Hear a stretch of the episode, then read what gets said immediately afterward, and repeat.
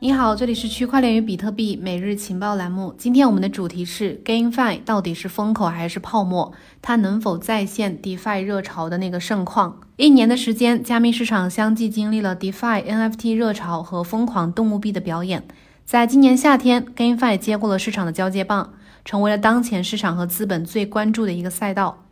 根据数据统计显示，二零二一年截止到七月三十号，区块链游戏领域的投资额高达十亿美元。在 X Infinity 引爆整个链游市场以来，推动了整个链游板块的急速发展，而 X 呢也成为了整个 DApp 领域的巨无霸，不仅成为了有史以来交易量最高的 NFT 类产品，还拥有比肩王者荣耀这些三 A 大作的吸金能力。根据 Token Terminal 数据显示，近三个月以来，X Infinity 以三点四二亿美元的协议收入冠绝群雄，远超目前所有主流项目协议收入的总和。阿西的成功呢，主要得益于 Play to Earn 这个模式。在无国界的区块链应用当中，这种通过游戏打金的方式，成为了不少用户利用区块链应用来挣钱的一个途径，也让阿谢成为了 GameFi 领域最成功的一个产品。那么，在 GameFi 这种热闹的表象之下，是否还有其他值得深究的东西？GameFi 到底是风口还是泡沫？我们首先来关注一下侧链和 Layer Two 这个呃话题。游戏的高互动一定会带来链上交互的增加。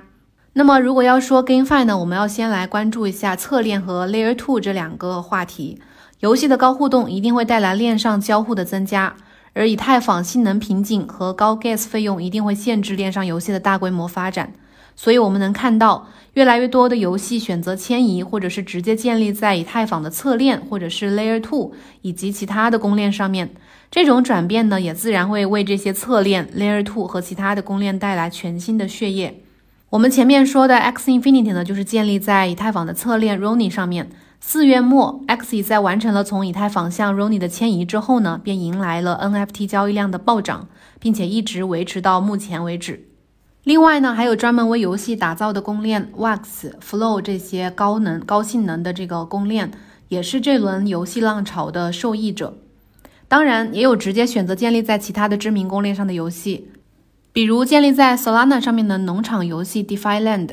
这些公链 Layer Two 或者是侧链，相比以太坊来说，有着更便宜的 gas 费和更快速的交互能力。如果 GameFi 的热度能持续，这些底层应用也会水涨船高。回到 GameFi 本身，GameFi 的出现呢，得益于 DeFi 和 NFT 技术产品的成熟。NFT 为 DeFi 引入了以稀缺性为标准的差异化资产，而 DeFi 同样通过金融方式赋予 NFT 商品化的价值。两者的结合为链上游戏带来了全新的生命力，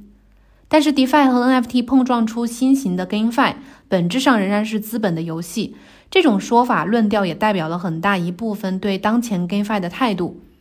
毕竟，一款游戏想要吸引更多的积极参与的活跃玩家，应该着眼于游戏玩法的探索性、成就感和竞技元素，以及激励玩家参与进去的社交机会，而不应该仅仅是金钱的诱惑。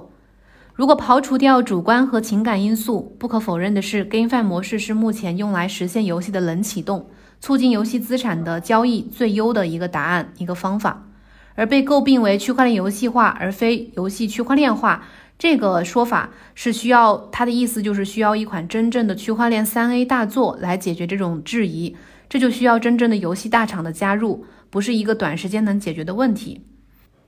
最后可以预见的是，GameFi 的演化还会逐渐向社交化和道化发展，也就是说，GameFi 会转向呃转向为 DeFi 加 NFT 加游戏加道或者是社交的这种模式。在各个链游发展后期，在去中心化治理的需求下，道一定会逐步的推出。毕竟缺少了去中心化治理的链上产品，怎么看都是缺了一只脚的瘸子。另外，对于游戏玩家来说，游戏内的社交是一种刚性需求，更是一款游戏向元宇宙进阶的重要的一环。